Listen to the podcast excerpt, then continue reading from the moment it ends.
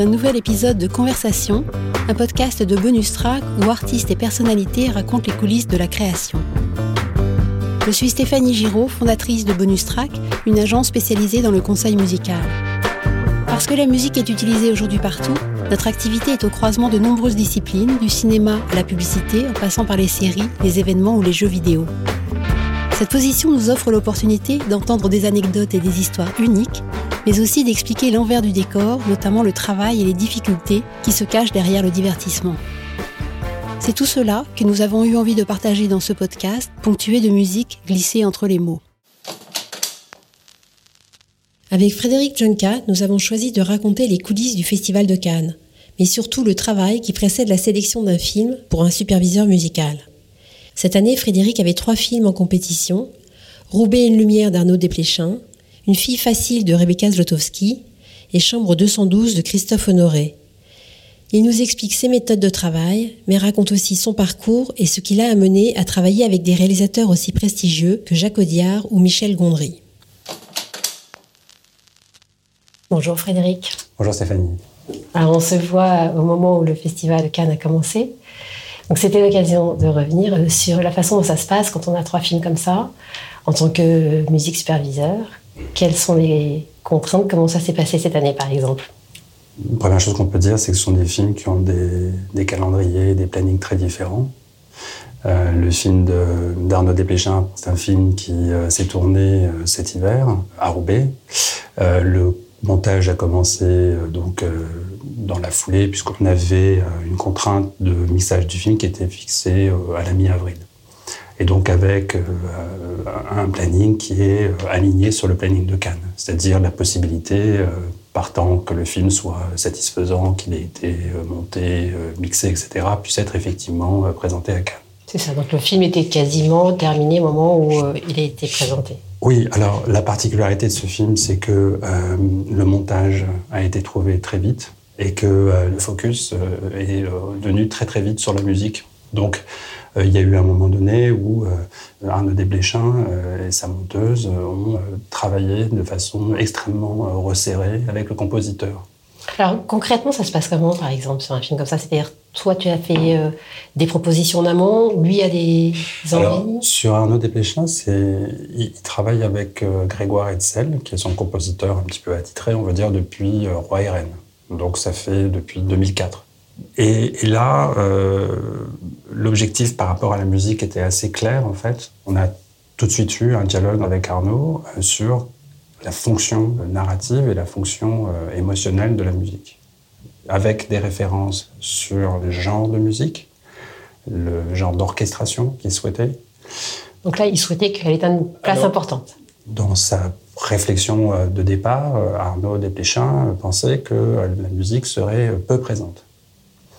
Euh, ce film, il, a été adapté à partir d'un documentaire. Euh, nous, dans notre euh, vision des choses, on se disait, son équipe, ah, il veut plutôt des interventions diégétiques. on va être sur effectivement une vie quotidienne d'un commissariat, parce que c'était des éléments qu'on avait sur le sujet. Il s'avère que lorsqu'il a trouvé le film, c'est une autre direction qui a été prise, avec effectivement une musique qui euh, accompagne véritablement en fait le dévoilement euh, à la fois narratif et aussi le dévoilement des principaux personnages du film.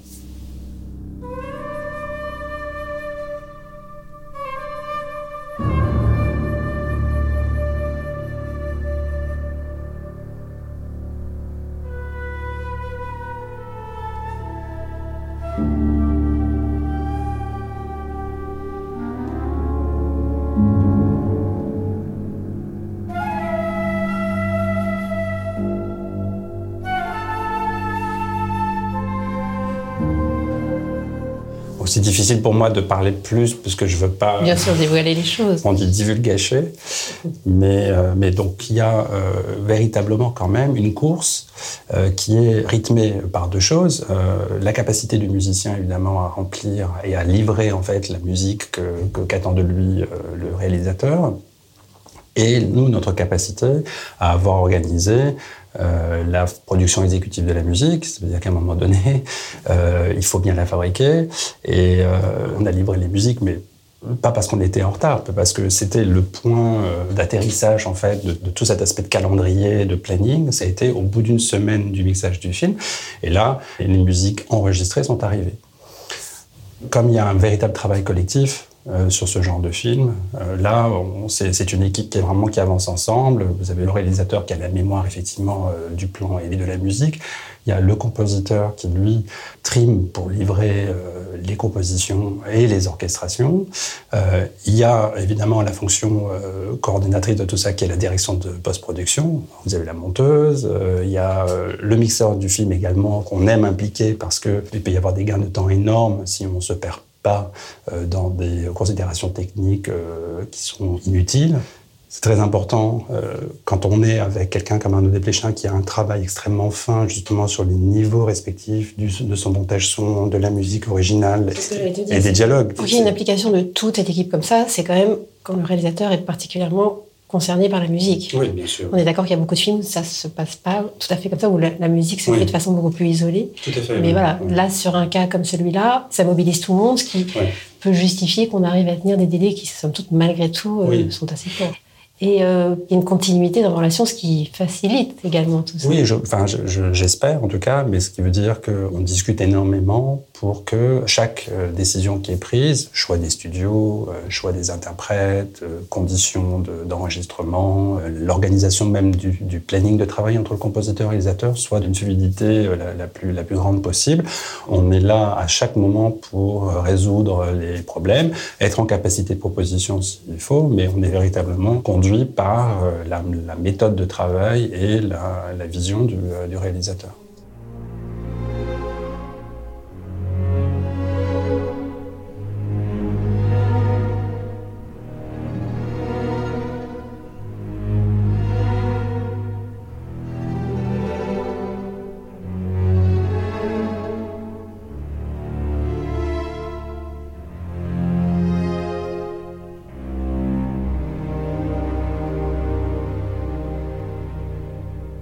Je, je fais juste une petite parenthèse par rapport à Cannes, mais justement, quand on travaille avec un réalisateur comme ça depuis plusieurs films, mm.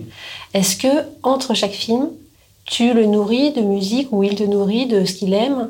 Il y a une collaboration enfin, qui a été euh, continue ou est-ce qu'au contraire, euh, vous faites un break pour euh, arriver frais sur le projet suivant? Il, m'arrive de, de, voir effectivement euh, les réalisateurs entre deux films euh, à des occasions qui ne sont pas forcément euh, voilà, conduites par le projet du moment. Tu les vois pour la musique? Oui, pour, on, le voit, on se voit pour la musique. On peut se croiser à des moments qui sont organisés aussi par la production. Oui, mais ce que je veux dire, c'est que ton rôle de superviseur, en fait, il est permanent. Oui, c'est-à-dire, c'est-à-dire que si il y, a vraiment des réalisateurs effectivement, si j'entends quelque chose dont je sais que euh, ça va leur plaire, ça va les intéresser, oui, je leur envoie. Et eux aussi Oui, oui, oui, oui, ça, arrive qu'effectivement, euh, au moment par exemple de, l'écriture, euh, moi, il m'arrive que des réalisateurs me parlent de leur projet pour me dire, bah, tiens, commence à réfléchir à ce que pourrait être la musique de ce projet-là. Ah oui, ça c'est super. Oui, ça c'est très valorisant et c'est très intéressant aussi même si euh, on est tasqué, je dirais, sur un sujet, quoi, et donc euh, on, propose, on, etc. Après, euh, le réalisateur fait, ce qu'il fait, voilà, fait son affaire de ce que de, ce qu'on lui apporte. Mais il y a la notion de durée et de, de temps long. Oui, ça c'est vrai, de la même manière que le fait de pouvoir être impliqué sur une production au moment où le scénario commence à circuler, ça, c'est très utile. Oui, très évidemment. Et euh, pour revenir euh, à l'échéance de Cannes, même si mm. Desplechin est le seul en compétition officielle, tu as le même délai pour, euh, pour les deux autres films. Oui, bien sûr. Et de toute façon, l'attention qu'on porte à ces films, elle est, elle est équivalente, parce que la, la, décision de savoir si ça va à Cannes ou pas, elle n'est pas dans nos mains. Donc, de toute manière, on doit au réalisateur, on doit à la production que, que le film soit prêt du point de vue de la musique pour ce genre d'échéance. Euh, et on espère pour eux que le film soit, soit sélectionné euh, et que la présentation euh, en, soit la plus, la plus réussie. c'est un moment où on est un petit peu dépossédé en fait des films parce que Cannes c'est quelque chose qui, échappe un peu à, tout le monde. Et donc Christophe Honoré était encore en train de oui, alors Christophe Honoré, c'est un film qui a été tourné au Luxembourg, en décor, ce qui était nouveau par rapport au film précédent. Le film a été présenté assez tard dans le processus de sélection, ils l'ont beaucoup aimé, et le film est à un certain regard, il a été présenté euh, hier d'ailleurs. Alors, il y avait des morceaux qui étaient constitutifs en fait du projet et qui avaient été euh, donc euh, clearés en amont. Et puis, comme le montage venait d'être abouti, on s'est retrouvé avec plusieurs choix musicaux qu'il a fallu clearer en l'espace pratiquement de dix jours avant la présentation. Ce qui est un délai ce qui est un délai court, et, mais ce qui me permet d'aborder d'autres aspects du, du travail. C'est aussi, enfin, moi, ce que j'aime appeler maintenant la, complicité en fait avec les, les, euh, les ayants droit euh, français. C'est-à-dire que euh, sans la compréhension de ce qu'est un film français dans l'écosystème de la production internationale, ce serait très difficile de, de clearer euh, rapidement et parfois aussi de clearer à des, à des tarifs qui restent compatibles avec l'économie d'un film français euh, qui est particulière par rapport à des films de langue anglaise.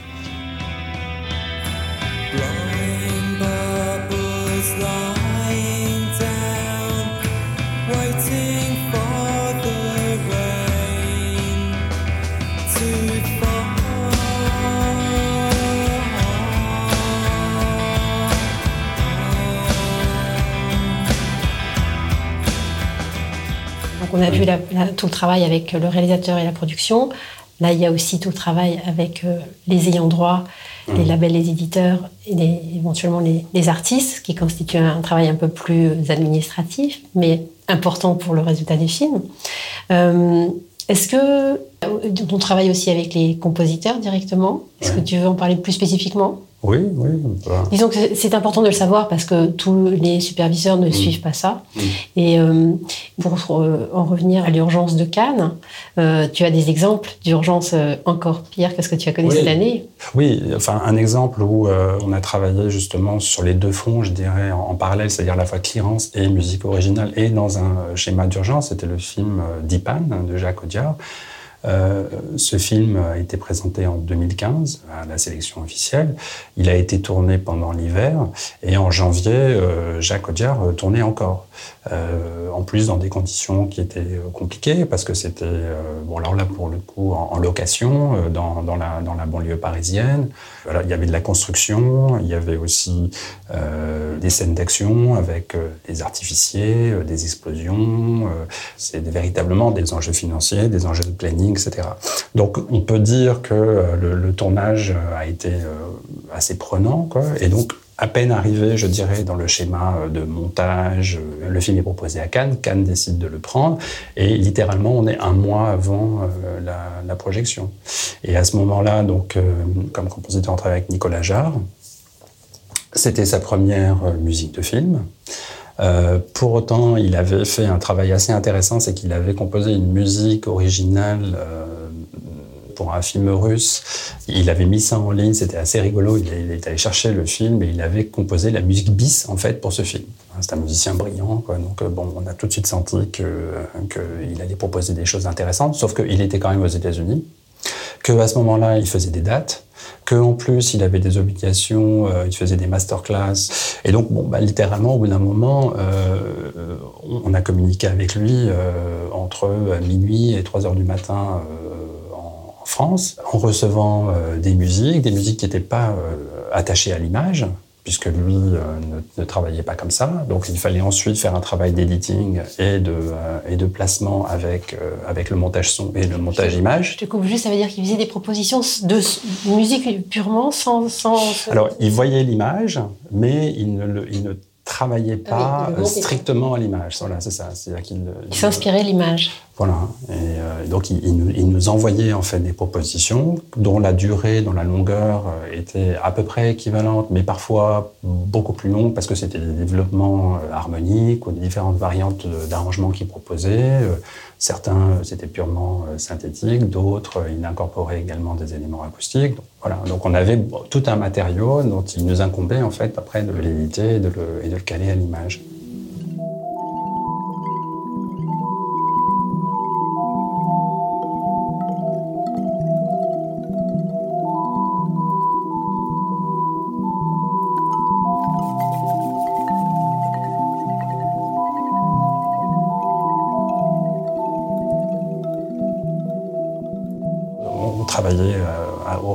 Rendez-vous quotidien de d'équipe, monteur, monteur son, évidemment Jacques qui, pilote l'ensemble de ça, la post-production, et, et, déjà en fait assez rapidement aussi le mixeur du film et son équipe pour faire avancer tout ça d'un même mouvement et en traitant avec un musicien qui de temps en temps disparaissait pendant trois jours.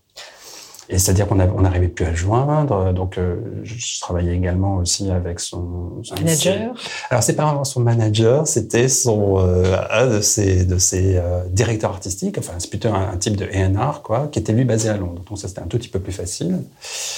Et, et donc, comme comme les échanges étaient essentiellement en anglais. Bon, ben, en réalité, là, on était dans une logique vraiment de, de, de, de pas à pas euh, pour avoir enfin, ce dont on avait besoin. Donc ça, c'est des moments où on dort pas?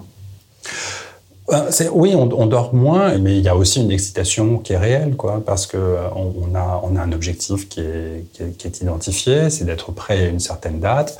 On prévoit toute une batterie de morceaux de remplacement.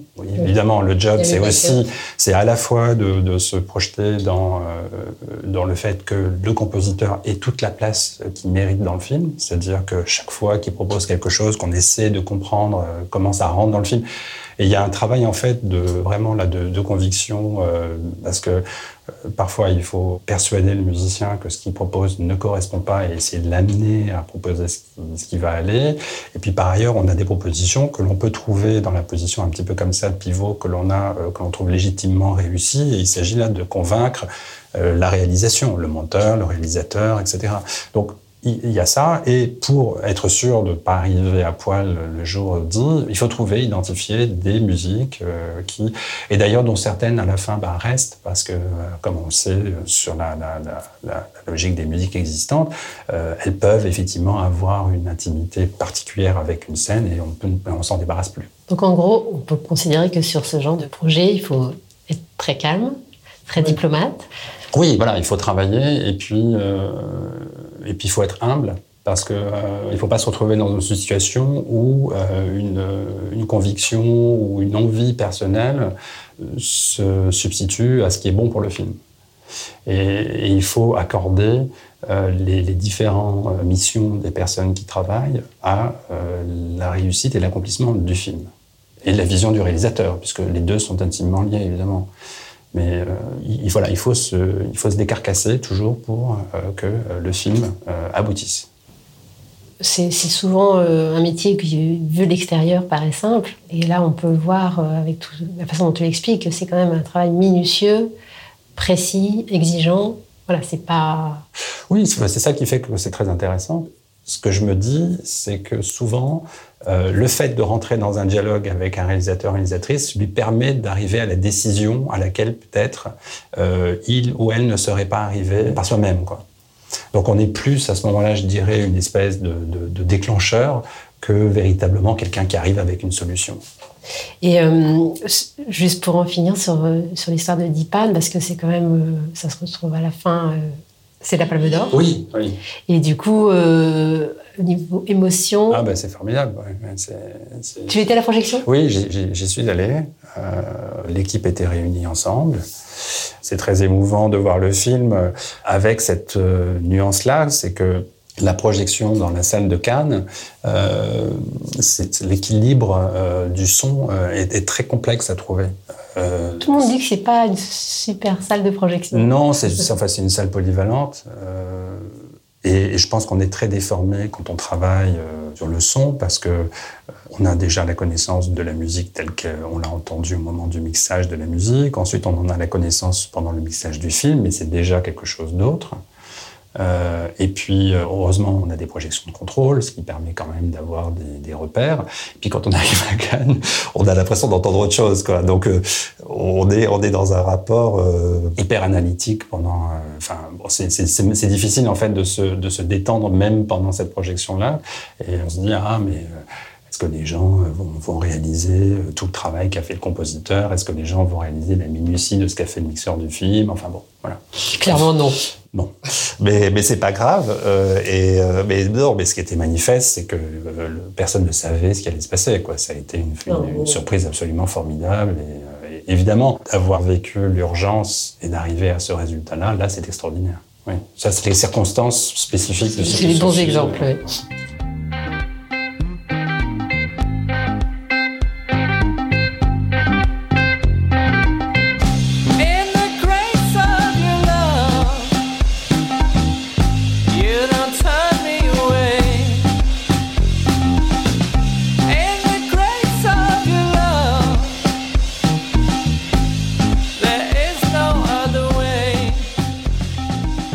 J'ai regardé euh, tes projets depuis deux ans.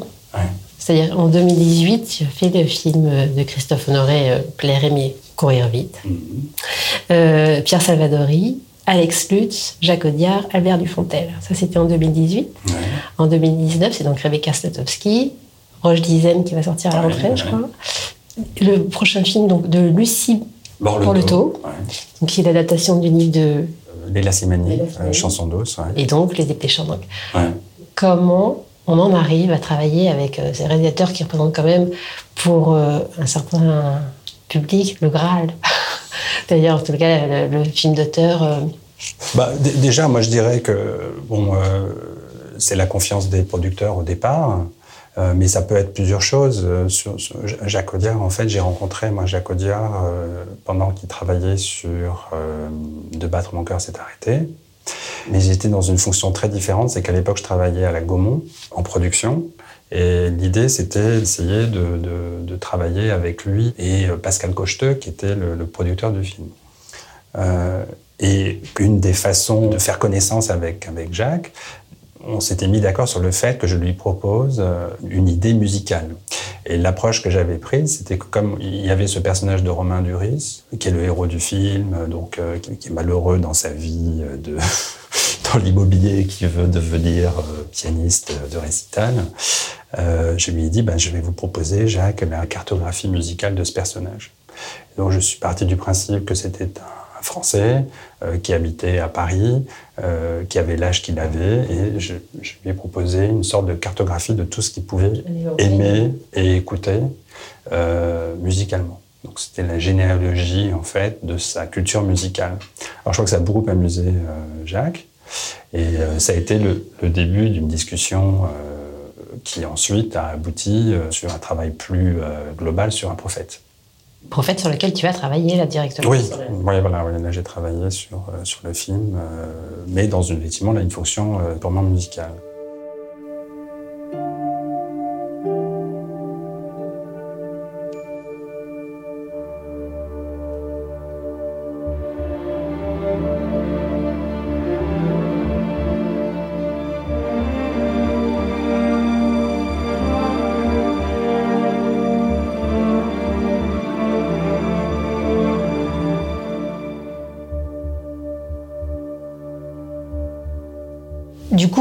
Considérer que tout est parti de cette rencontre avec euh, Jacques Audiard quand tu étais à la Gaumont?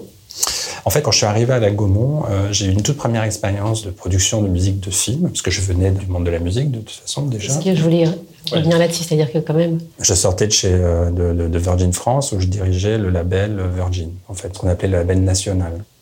Donc toutes les signatures euh, locales de, de Virgin. où Tu es resté pendant? Je suis resté pendant euh, sept ans. C'est ça, c'était Ouais, pas, une-. C'était pas un court passage. Non, non, pas tout à fait. Donc Virgin, Gaumont, Virgin, Gaumont. Donc Gaumont, en fait, j'y allais pour euh, am- amener des réalisateurs et produire des films. J'ai participé à la production de La Science des rêves de Michel Gondry. Bon, et là, euh, bon, euh, Michel Gondry et la musique, bon, voilà, c'est j'avais oublié dans la liste. Oui.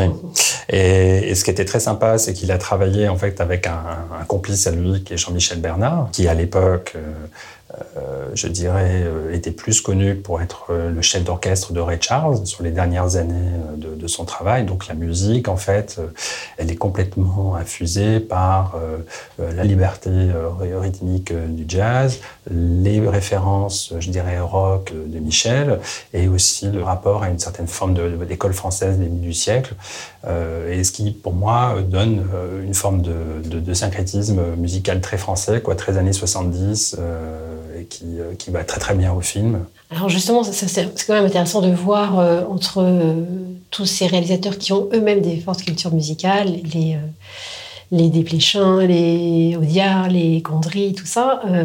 toi, il faut être solide en face aussi hein, au niveau connaissance.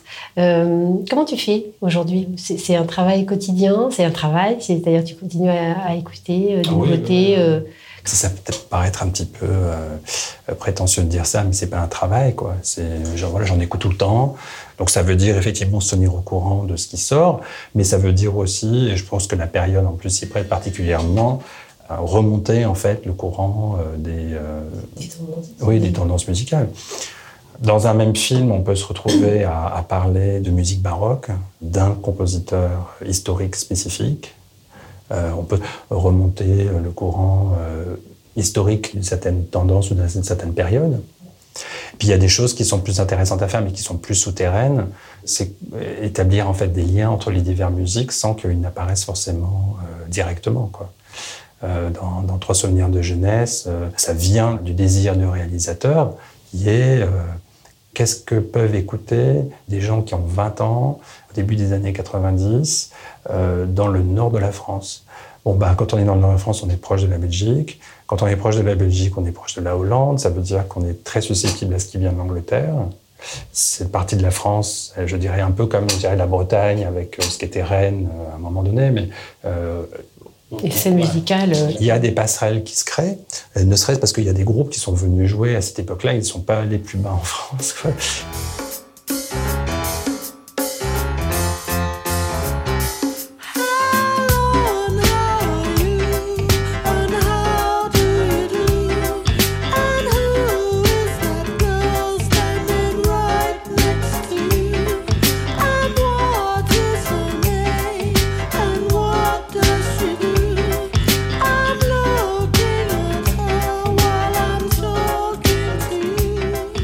Je reviens un peu, pardon, de façon concrète, c'est-à-dire comment on continue.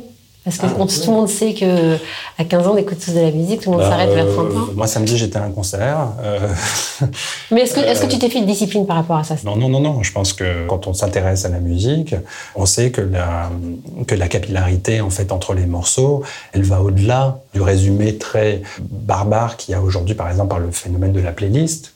Si, vous vous intéressez, par exemple, à un certain producteur, euh, tout à coup, euh, en fait, on déroule plein de groupes. Les musiciens, plein- les réalisateurs. Si vous vous intéressez à un endroit où la musique s'enregistrait, par exemple, les studios de Nassau, et ben, qu'est-ce qui se passait? Pourquoi euh, aux Bahamas, tout à coup, euh, il y a un, un style de musique qui a existé?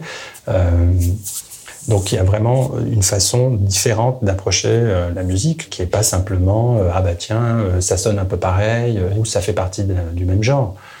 Le, le verdict il est toujours très simple. Vous arrivez avec tout l'argumentaire que vous voulez, toutes les, toutes les références que vous souhaitez. Si le morceau marche pas à l'image, ben on passe à autre chose. Et parfois d'ailleurs le verdict est d'une Et violent. est très violent parce que c'est on est on est sur le banc de montage. ben non ça marche pas. Voilà bon donc on passe à autre chose. Est-ce qu'il t'arrive de travailler avec des réalisateurs qui n'ont pas d'idée de musique? Parce qu'on sait que c'est quand même fréquent. Soit tu ne travailles pas avec ça. Si, ça m'est arrivé de travailler sur des projets où l'orientation musicale était guidée par les producteurs. Mais est-ce que ça n'est pas de plus en plus la tendance? Est-ce que tu n'es pas dans une bulle exceptionnelle? Je, je, je, je, je ne sais pas. Euh, je dirais que pour moi, le problème, il n'est jamais de se dire Ah là là, euh, ce réalisateur ou cette réalisatrice comprend rien à la musique, comment je vais faire C'est comment moi, je vais euh, me mettre en rapport avec cette personne, comprendre quelles sont ses attentes, parce que le film demande de la musique quand il en demande. Moi, il m'arrive très souvent, euh, de plus en plus d'ailleurs, de dire à une réalisatrice ou un réalisateur il n'y a pas besoin de musique là. Et le choix de ne pas mettre une musique, pour moi, il est aussi important que le choix de mettre une musique. Et donc, si on n'est pas capable de se mettre à, la portée du, du réalisateur, c'est qu'on n'est pas le bon collaborateur pour ce film-là. Tu refuses beaucoup de films? Assez peu, en réalité, non. Euh, je- Parce qu'on vient de chercher. Oui. Mais euh, dans, les, dans les problématiques euh, qui ressortent sur la supervision musicale, il y a le fait que quand même c'est difficile d'en vivre. Il se trouve que, là on voit, tu fais en moyenne 4-5 films par an, plus peut-être? Oui, non, c'est ça. Enfin, il m'est arrivé d'aller jusqu'à 8, 8, 8, 10. Et il y a une autre activité que tu as, dont on n'a pas trop parlé, mais tu as quand même créé aussi les éditions Kitsune. Est-ce que tu peux vivre uniquement de ta supervision musicale Et est-ce que tu as besoin de cette euh, deuxième activité euh, Oui, bah là, la deuxième activité m'apporte de la sécurité. Mais moi, euh, je suis passé par euh, des structures. Euh, à un moment donné, j'ai fait un choix d'être indépendant. Et euh, ce choix d'indépendance, il implique que ma rémunération euh, soit moindre que celle que euh, je pouvais avoir dans une structure. Après, moi, je vis de ce que je fais en, supervision. Tu travailles seul? Oui, je travaille seul. Euh, j'ai pas d'assistant aujourd'hui. Euh, Ça reste de Euh, l'artisanat. ah, bah, complètement. On est, on est dans de l'artisanat, euh, d'ailleurs, euh, à tous les registres, je pense. Tu travailles quand même avec un cinéma français qui est très identifié et qui est un cinéma d'auteur et très prestigieux, qui est aussi un cinéma de, on va dire, de quadra ou quinquagénaire. Oui. Même si on a bien compris que la qualité de ton travail, elle est liée à la production et à un, et à un relationnel. Est-ce que tu aimerais aller vers un autre style de cinéma ou? Quand, quand j'ai quitté Gaumont, euh, le, producteur de Michel Gondry, c'est Georges Berman, et c'est avec lui qu'on a produit euh, la, la Séance des rêves. Euh, et puis après, quand j'ai quitté Gaumont, euh, on a continué à travailler ensemble. On a produit le, deuxième film de Kim Chapiron, qui était tout jeune. Et moi, j'avais rencontré en fait toute la bande de Courtrage May hein, à l'époque où j'étais chez Virgin. Puis on, travaillait avec eux, on, ils tournaient autour du disque. Euh, c'est génial parce que euh, ça donne Kim Chapiron, ça donne Romain Gabras. Puis, euh, puis Lajli, qui est hyper talentueux aussi. Euh, j'ai retrouvé Kim, j'ai essayé de faire venir chez Gaumont, c'était pas le moment, c'était pas le bon projet. Bon, ben, donc euh, on s'est retrouvé une fois que j'avais quitté Gaumont, on s'est retrouvé sur Dog Pound. Euh, il s'agissait quand même de faire confiance à, à, à Kim, qui était, qui était tout jeune, quoi. Euh, Aujourd'hui, j'ai l'impression. Enfin, est-ce que l'on donne euh, les clés euh, d'un film à quelqu'un qui a 20 ans? Euh, Pas beaucoup. Euh, de, de, de pouvoir dans ce métier se trouver les, les gens avec qui on peut on veut travailler où on a envie où on est bien dans le travail. Voilà c'est- la seule chose je pense qui pour moi est la ligne conductrice. L'humain, les rencontres oui voilà bah, ça paraît un peu euh, ça, paraît- ça sortait un peu les violons quoi. Mais, mais, mais c'est vraiment ça Merci beaucoup, Frédéric. Voilà, je t'en prie merci Stéphanie. Ce podcast a été réalisé par Bonus Track et mixé par Capitaine Plouf. Si vous avez des remarques ou des suggestions, nos coordonnées sont sur le site conversation.bonus-track.com. Sachez que notre activité consiste à trouver les meilleures musiques pour vos projets et à mettre en relation musiciens et créateurs de tous les domaines. Nous représentons des artistes français et internationaux de toute notoriété. Et nous proposons également des contenus inédits, audio ou vidéo, que nous réalisons et produisons nous-mêmes. N'hésitez pas à nous contacter si vous souhaitez en savoir plus. Enfin, la liste de tous les titres entendus dans le podcast est également sur le site conversation.bonus-track.com.